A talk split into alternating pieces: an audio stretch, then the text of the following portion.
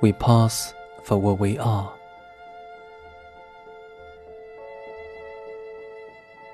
I suppose no man can violate his nature. All the sallies of his will are rounded in by the law of his being. As the inequalities of Andes and Himalaya are insignificant in the curve of the sphere. Nor does it matter how you gauge and try him. A character is like an acrostic or Alexandrian stanza.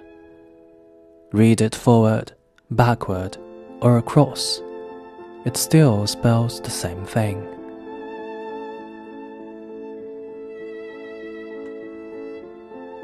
In this pleasing, contrite word life which God allows me, let me record day by day my honest thought without prospect or retrospect, and, I cannot doubt, it will be found symmetrical, though I mean it not and see it not.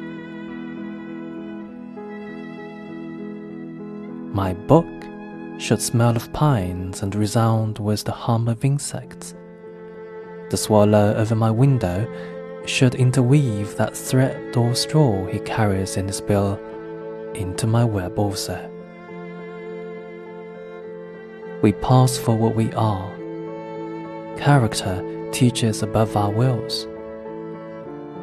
Men imagine that they communicate their virtue or vice only by overt actions, and do not see that virtue or vice emit a breath every moment.